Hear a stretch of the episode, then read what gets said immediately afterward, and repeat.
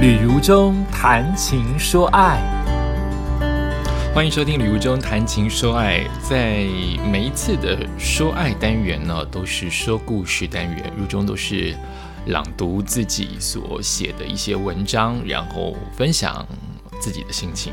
但我今天的说爱系列想做一点不一样的，我想当一个导读人。呃，与其说导读人，不如说是我的看书心得分享。如果你有机会找这本书的话，也许你有你的看法，也也许你可以借我的介绍当中，可能更认识这本书，或是更喜欢这本书，你就可以找出这本书来看。算是我先帮你读了，你再决定要不要去购买这本书。那这些书目前都是我自己呃购买的，呃，并没有任何的 商业行为。那呃，如果你觉得你喜欢，也请你留言告诉我。如果你觉得我导读或是我的心得分享有偏差，你不喜欢，你也可以告诉我。毕竟我们就只是看书的心情分享，看书的心情的感觉，没有决然的对错。那今天第一次来介绍书的心得，那我就挑了这一本畅销书，叫做《你的善良必须有点锋芒》，锋是金字部。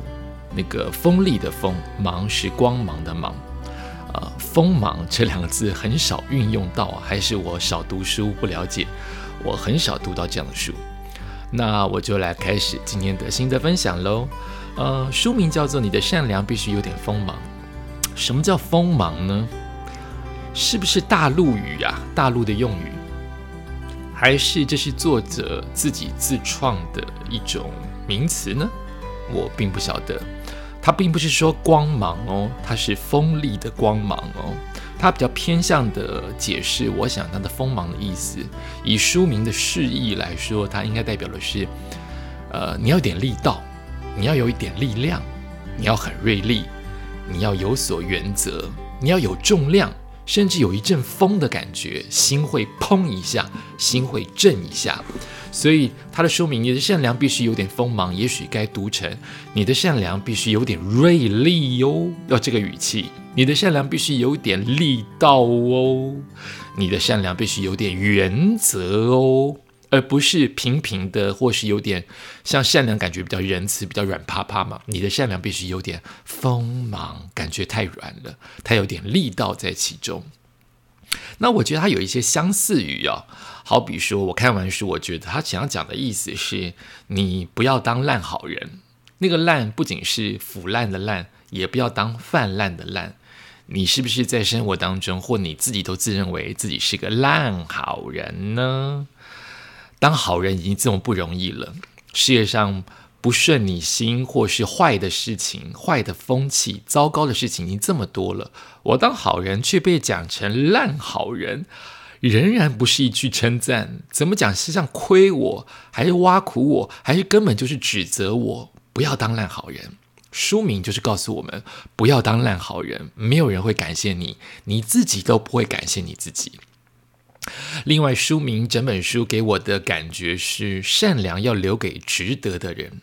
什么是值得的人？你要来判断。每个人的认为值得不一定，定义不一样。你认为值得就好。你的善良要留给你自己认为值得的那个人、那件事、那个物，而不是泛指善良，通通一视同仁，可以对所有的人事物，这是不公平的。书并不是想讲这个，书是告诉你，善良要留给值得的人，要留给会感恩的人，要留给有用的，会回报给你。就算他不回你，他知道感恩。他不是收了还骂你，收了还亏你，收了还卖乖，不是这样子。或者还可以衍生一下，书的意思是，你可以当个世故的人，世故哈，懂得世故的人，却让人舒服。你可以当个世故却让人舒服的人。有一种职业叫业务。他可能被人家曲解了，觉得业务一定很油条，业务很油腻，业务擅长跟人沟通，业务要做生意，并不代表那个做业务的人一定得很油腻。你在生活当中有没有碰过觉得让你觉得懂礼节、懂世故、懂得享受生活，却让你觉得很舒服，不让你觉得很刻意，不让你觉得很做作，不让你觉得很 gay 掰。他很世故，他懂得人情世故，他懂得人情事理，可是不会让你觉得难堪或不舒服。书有这个意思，你可以当个世故的人，但你要当个让人舒服的人。另外一个衍生的意义是我自己个人的衍生跟感觉，你的善良必须有点锋芒。它的意思是，你的邪恶也必须有点原则，你不能乱邪恶，你不能一视同仁的邪恶，你不能一视同仁的使坏。但是对于一些不懂得感恩，对于一些常常找你麻烦的人，你可以施点一点你的小邪恶，让他们有一点教训，而不是。总是乖乖的在那边被欺负，好，感觉上这本书是要让人家复仇吗？不是，他只是告诉你，你可以善良，人本该善良，但是善良应该给值得的人，那些不值得的人，他如果持续的在害你，你应该有所作为。好，书名的这个这句话其实是来自于，我不想一直讲书名啊，让让你觉得我好像在广告。可是我不讲书名，你要是中途才听这一这一段，你会觉得我到底讲哪一本书？所以我很尴尬，我没有在广告的意思哈。这本书已经很畅销了，它卖不卖跟出版社跟我都无关啊。我再说一次，它它卖不卖可能跟出版社有关，但跟我无关哈。我只是单纯的看了这本书，然后做我的心得反感想。推不推荐靠你自己哈，看你自己。这本书它是来自于呃一个文学家爱默生的一句话，叫做“你的善良必须有点锋芒，否则等于零”。好，这句话是作者的翻译还是台湾有类似的话？我是不知道，我就是从他书中看来的。你的善良确实必须有点锋芒，它的重点在于第二句，否则等于零。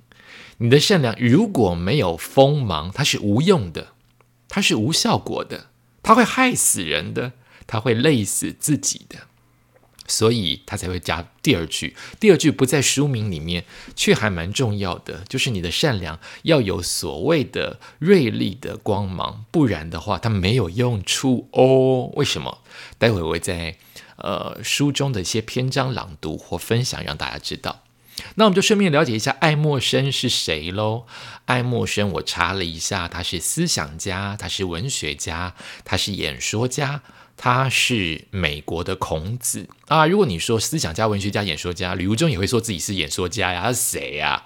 可是如果说有人称他为美国的孔子哦，他的地位你应该可以知道喽。毕竟我们的孔子是至圣先师嘛。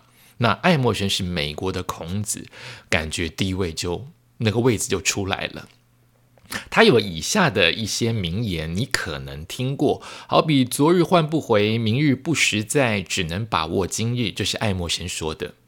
昨天已经过去了，再辉煌、再痛苦都过去了。未来你猜都猜不到，下一秒钟、下一分钟、明天、下一年、下个世纪，你猜都猜不到，也感受不到。把握不到，你唯一可以把握感受就是此刻。此刻你正在听我的 podcast，此刻你正在一边听一边做事，一边听一边开车，一边听一边怎么怎么样，或者是你超级专心听。昨日换不回来，明日不实在，只能把握今日。这是爱默生说的。爱默生还说了一句话，叫做“爱情是一个人的自我价值在别人身上反映出来”。哦，这句话很有趣。有一部电影叫《P.S. 我爱你》哦，他是说有一个女人跟一个男人在一起，但这个男人得癌症死了，女人走不出来，女人一直囚禁在伤心当中。这个男人在死前就知道他的老婆会这么爱他，放不了手，所以他就写了十封信，藏在各个地方，让他死后了，老婆可以在不同的时间阅读。阅读的信的内容都是叫老婆说“我爱你 ”，P.S. 我爱你，但你要向前走。Keep walking, keep moving，你要继续的往前走。这个女的就说，她为什么走不出来？有一个重要的原因之一，就是每一次她走进酒吧或走进人群拥挤的地方，她都觉得她走不进去，因为好像感觉大家都在看她，大家都对她议论纷纷。她是个寡妇，以前她走进酒吧、走进人潮的时候，她都会知道她的老公会用他挚爱的双眼看着她，告诉她说：“你可以的，我爱你。”这个女人就有光芒，她的光芒来自于老公对她的爱意、信任跟喜爱。但是这身这一双光芒不在了，她感觉自己没有自我价值。这个电影的情节有一点反映了爱默生这句话：爱情是一个人的自我价值在别人的身上反映出来。你是这样的人吗？这样的人其实活得蛮辛苦的。有自信的人才活得比较自在，但自信很难呐。好，我们来聊一下这个作者。作者叫做慕言哥。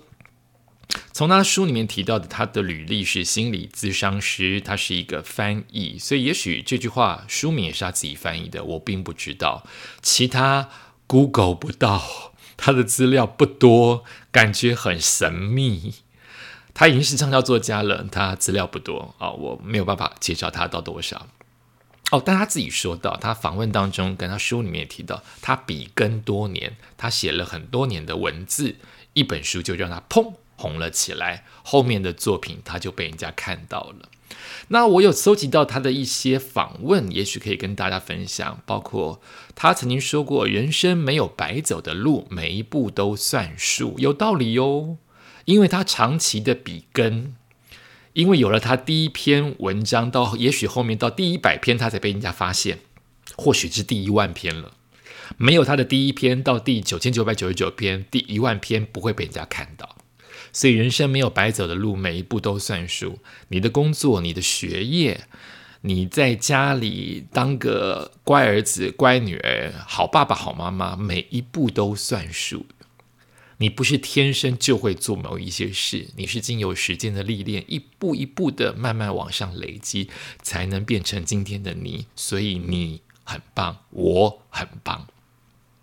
他又说了下面一句话，在访问当中他说过：“生命是柔软的，世界是硬的，柔软包裹坚硬，孕育出珍珠。”我想他是中国人，他是大陆人哈，他这些话的感觉都非常的呃文绉绉。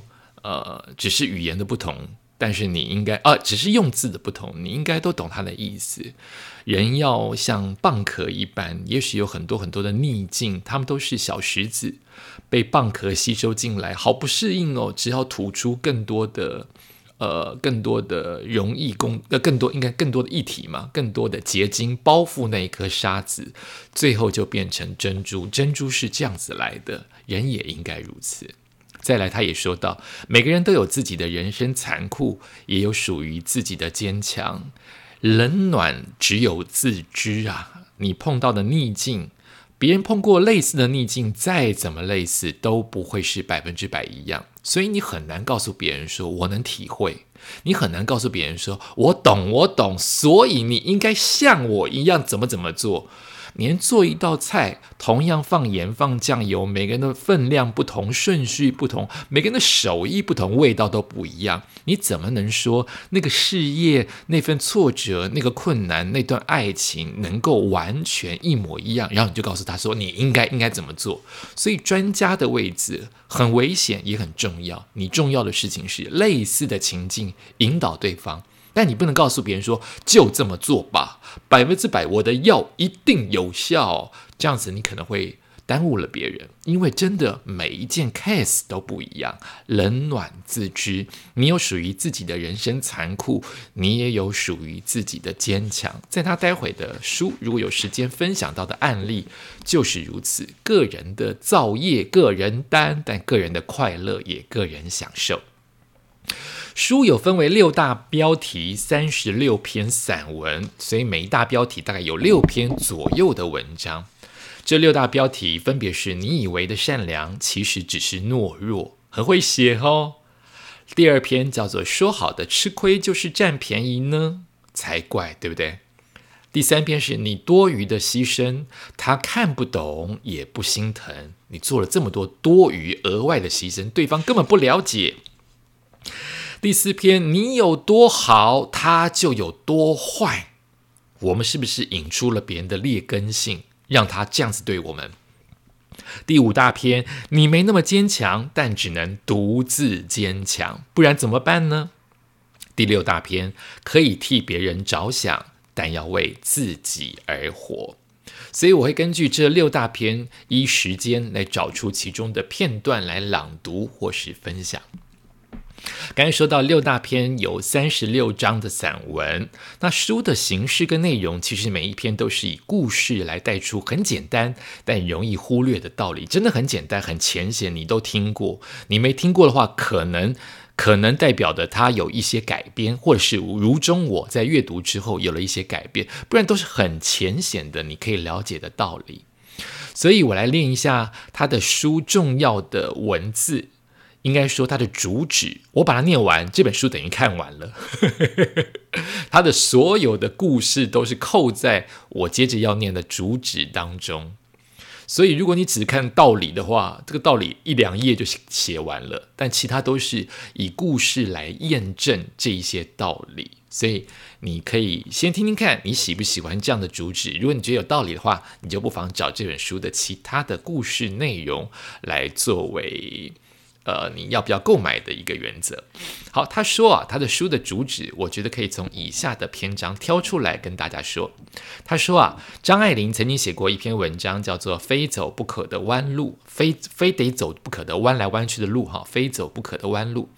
他说，他站在青春的路口，他的母亲拦住他说：“此路走不得，我以前走过。”他不信，觉得母亲能从那条路上走过来，自己为什么不能？于是他坚持走上那条路，母亲只好叹气回说：“一路小心啊！”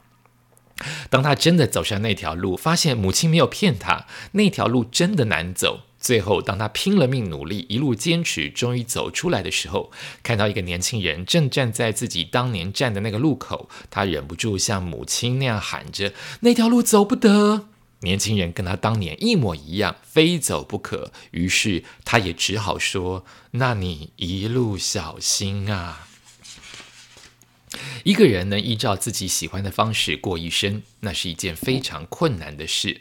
我们无时无刻不被外界的声音指指点点，时间久了便忘却了初心，失去了独立思考和坚持自我想法的能力。我写的也是这样一本书，作者哈，这位作者，这位大陆作者，他说他写的也是这样一本书，只告诫不劝阻，最后只加一句：一路小心。一个人越是善良，待人的底线应该越高，这样才能避免纵容他人，也能保护自己。你可以善良，但是不要无谓的善良。如果经过岁月的磨练，你稍微修炼出一些锋芒，反而可能游刃于人际，更能从容的生活。因为这个世上有太多所谓的低能善良，好比说缺乏常识的善良，怎么说呢？好心的老太太为生病的朋友推荐各种偏方，这是低能的善良，缺乏常识的善良，你觉得呢？心怀慈悲的人莫名其妙乱放生，把海龟带到公园的池塘去放生。也比如说，不同情受害者，却只同情弱者的善良。哦，我们台湾有太多这样的案例，对不对？你有一个不做家事、乱丢垃圾的室友，你忍无可忍发飙之后，别人却说：“哎，你应该对室友宽容一点。”莫名其妙。比如说，用妥协忍让的方式表达“我都是为你好的”这种善良也不应该。某人的丈夫喝酒赌博还沙文主义，有一天他出轨了，劝人劝他老婆说：“好歹夫妻一场，你还是原谅他吧。”哦，这个善良，我们的作者当然也不建议。另外，还有一种无止境的帮助却带来反效果的善良。他说：“比如说，不断的借钱给亲戚，帮他们渡过难关，不断的借，不断的借，可是最后希望他们回款，他们还你钱的时候，他们却跟你反目成仇。这种善良也不应该。”他说：“啊，他不应该为善良下一个定义，但是善不善良，你要自己学会选择。生活不是用来妥协的，你越退缩，喘息空间越少。”日子不是用来将就的，你越卑微，幸福离你越远。你无需把自己的姿态摆太低，属于你的就要积极争取，不属于你的也要果断放弃。不想做的事不必勉强自己做，忍了很久的事不必一而再、再而三忍下去。不要再让别人来践踏你的底线，一味的忍让或取悦，那不叫善良，而是你不想承认你很懦弱。也别做别人不喜欢、不会感激、你自己做不好也不爱做的所谓的善行。只有挺直了腰杆，这个世界才会给你属于你的一切。如果你的生活只是对世界察言观色，然后满足于眼前的苟且；如果身边的人总是忽视你的存在；如果你被认同是靠委曲求全，那么拜托你，请记住，你当善良且有力量。好，这是他的主旨哈，在一开始他就写给大家，我也朗读给大家听，所以他的文章大概就是这个方向啊，包括他的语气，包括他所要说的内容，都扣住了这个主旨。那我就从六大标题当中挑一些故事来跟大家分享。那。如果叫做剧透的话，我就只剧透其中的部分，好吧？其他的大部分的阅读的呃阅读的开心、阅读的充实，还是留给读者或是现在听众你喽。我先分享第一大篇章，叫做“你以为的善良，其实只是懦弱”。你是不是这样子一个人呢？大家不妨思考一下。他的片中有一篇故事是这个样子的，他写在这一篇叫做“你那么好说话，其实只是没原则”这一篇故事。他说有一个人叫纪晓棠，好，他刚进公司的时候为人热情大方，大家都喜欢找他帮忙，而纪晓棠向来来者不拒。他早早的到公司打扫办公室，然后听到谁说：“哎，我没吃早餐，好饿。”他就主动的拿出自己的饼干送过去。假日帮同事收快递、处理工作，在夏天很热，他带冰可乐请大家喝。随着工作分量越来越多，纪晓棠无法再像以前这样子帮同事乐善好施，这么的快乐，随时请客，因此抱怨声。开始对他有抱怨了，抱怨的声音随之而来。还有很多人会说：“小糖糖，你赶快去哪里影印纸啊？你赶快请我喝可乐啦！”哦，碍于情面，纪晓堂默默的做了。有一天，主管开始吩咐叫纪晓堂去做一些上班以外的杂事，比如说帮这位主管、这位中阶主管去车库帮他搬东西。结果呢，纪晓堂才刚出门。要出这个办公室，要帮这个中介主管去帮他私人的搬运，就被出差回来的总经理撞个正着。总经理问他说：“你现在出来干嘛？你怎么不在办公室呢？你是内勤诶，你出来干嘛？”为了不给那位中介主管麻烦，他就扛下了。他就说：“哦，我是去买我个人的办公室用品。”结果后来好死不死，这位总经理不知道从哪里知道了真相，不仅修理了那个中阶主管，你怎么叫你的主属下去做这么私人的事情？不仅修理了他，也修理了纪晓棠。他跟纪晓棠说：“你身为人事部的行政人员，连诚信两个字都做不到，我怎么可以安心的把重要的事情交给你？你又如何去管理别人呢？”这样事情在总经理心里打了一个叉叉，久而久之，他的同事也不喜欢他，因为纪晓棠原本是一个什么都愿意做、什么都额外做的人，现在他只收到了好人卡，没有人感谢他，他几乎想要离职了。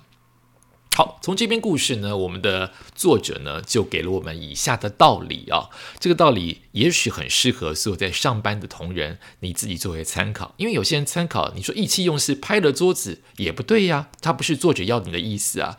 作者只是要你承认你自己心中的真实的状态，不要自欺欺人，再做判断。他说啊，人在职场，很多人也会遭遇类似有苦难言的情景。上司把很多跑腿的工作交给你，你会纠结于我的上司是重视我嘞，还是想跟我亲近嘞，还是只觉得我很好说话？同事故意说话刺激你，你会想他是觉得你好脾气不会生气呢，还是利用你好欺负的原因发泄他个人的情绪而已呢？你在任何场合都微笑示人，人家可能觉得你没个性，下意识就开始轻视你。你对朋友有求必应，放弃自己的安排，满足他们的邀请。等下一次你不答应的时候，人家就觉得你不够意思。就像纪晓棠，他喜欢照顾别人来确定存在感。诶，他不是真的那么喜欢照顾别人哦，他照顾别人也为了确定我的存在，他是这样子的人，所以往往既不好意思拒绝别人，又害怕被别人拒绝，于是心里想说不的时候，却言不由衷的说出好，生怕直接说出了不会伤了自己的自尊，也对不起别人。其实，自尊取决于我们是否能够接纳和喜欢自己。不愿意说不，害怕伤害别人的人，通常也很在意别人拒绝。这一类的人呢，容易把被拒绝理解成别人对自己不喜欢，别人只是拒绝不帮你，顺便买可乐。以下是我说的：我哎，你去外面吃午餐，你可以帮我带一个可乐回来好吗？顺便嘛。哎，我不想哎，我没空，我不想。当我拒绝别人的时候，你会别人会。就那些被拒绝人就会认为说他讨厌我才不帮我买，没有想到他只是不帮你买可乐，他照样会喜欢你。哦，很多人把这件事情纠结在一起了。再往下念，随后呢也会觉得自己似乎没那么重要或没那么好。这样的委曲求全、强迫自己的背后，并非真正的心甘情愿，而是隐藏着一个你以后也不要拒绝我的心理期望。因为害怕被别人拒绝，所以不敢拒绝别人。就这样，你在人际交往过程中逐渐丧失了原则，被别人发好人卡，你越来越难以把握哪些事必须坚持，哪些事可以宽容。宽容不等于没原则，你应该守住底线。当你能够从容的拒绝别人，你就会知道，大多数时间拒绝并不是有意伤害，相反的，只是诚实的表达自己的意愿。回想一下，不管是家人还是自己最好的朋友，对你提出大大小小的要求的时候，你有说不的时候吗？经常吧，对不对？但是那个时候，你是否会认为我拒绝了我爸爸妈妈、哥哥姐姐，我拒绝了我好朋友，就说明了我不爱他们或我不在乎他们？不会嘛，对不对？这是两码子事嘛。反过来想也是一样，别人即使在某件事情上拒绝了你，并不等于他们不在意或不看重你，只是他们真的不愿意或根本不想做、不法做哦，不愿意或者是不想做或是无法做。爱不爱跟被拒绝是两件事情。好，这是我们的第一大篇章。你以为的善良，其实只是你自己懦弱。我再分享一个篇章好了，其他四大篇章你就好好去阅读喽。我再分享一个我很喜欢的故事。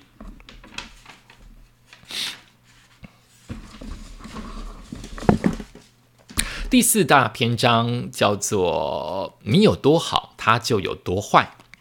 其中有个故事叫做“可以宽恕，但不能忘记”。等我一下哦。好，他的意思是代表是。有很多事情，好跟坏都是混在一起的。你当然可以判断出你自己的好跟你自己的坏，但是有时候混在一起的时候，你很难依据那个好跟坏做出你的反应。但这个故事我觉得很棒，它告诉我们很多的事情，不管好坏，我们原谅或接受，我们不要忘记。也就是说，我们可以呃宽恕那件事情，原谅那件事情，我们。可以让那件事情淡掉，但不能让它没有声响，不能让它消失在风中，否则，尤其是恶的事情、邪恶的事情会越来越邪恶。邪恶的事情应该要被大家记住，然后做改善，而不是邪恶发生之后无声无息，这样子就等于是纵容了邪恶。我与其这样说，不如读这个故事让你知道喽。有位诺贝尔文学奖的得主叫做莫言。他有一次在颁奖典礼的时候，他说出了一则故事。他故事是这样子的，那个题目大概叫做“记忆中最痛苦的一件事”。莫言说道：“他自己年少的时候，母亲去田地里捡麦穗，被守麦田的人打倒在地上，母亲口角流血。”而那个看守麦田的人，最后是吹着口哨扬长而去。你可以想到那个画面吗？一个小儿子看到自己的母亲被打、被揍，全身是血。那个揍他的是个男人，并且很得意的吹了口哨，当做没事一般扬长而去，打得真爽啊！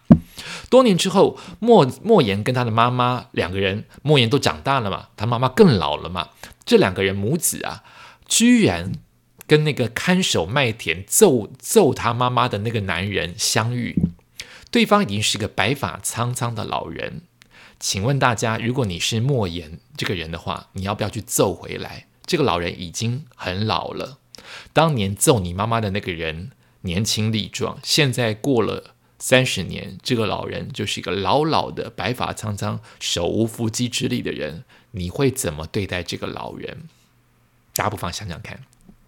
莫言这个时候就很想冲上去为母亲报仇，说：“你当年揍我妈妈，我现在不管我咒骂你、诅咒你或 K 你一顿都是应该的。”可是这位妈妈被当年被揍的妈妈拉住了她，平静哦，是平静的说，不怨恨哦。她说：“儿子啊，那个打我的人跟这个老人并不是同一个人。”大家听懂我的意思吗？他当然是同一个人，可就他妈妈的心理而言，这个被害者心理而言，当年揍我的这个是年轻力壮、有愤恨、有怒气的年轻人，现在这个人都老成这样了，这两个人不是同一个人啊！你现在报复起来没有意义呀！不要不要！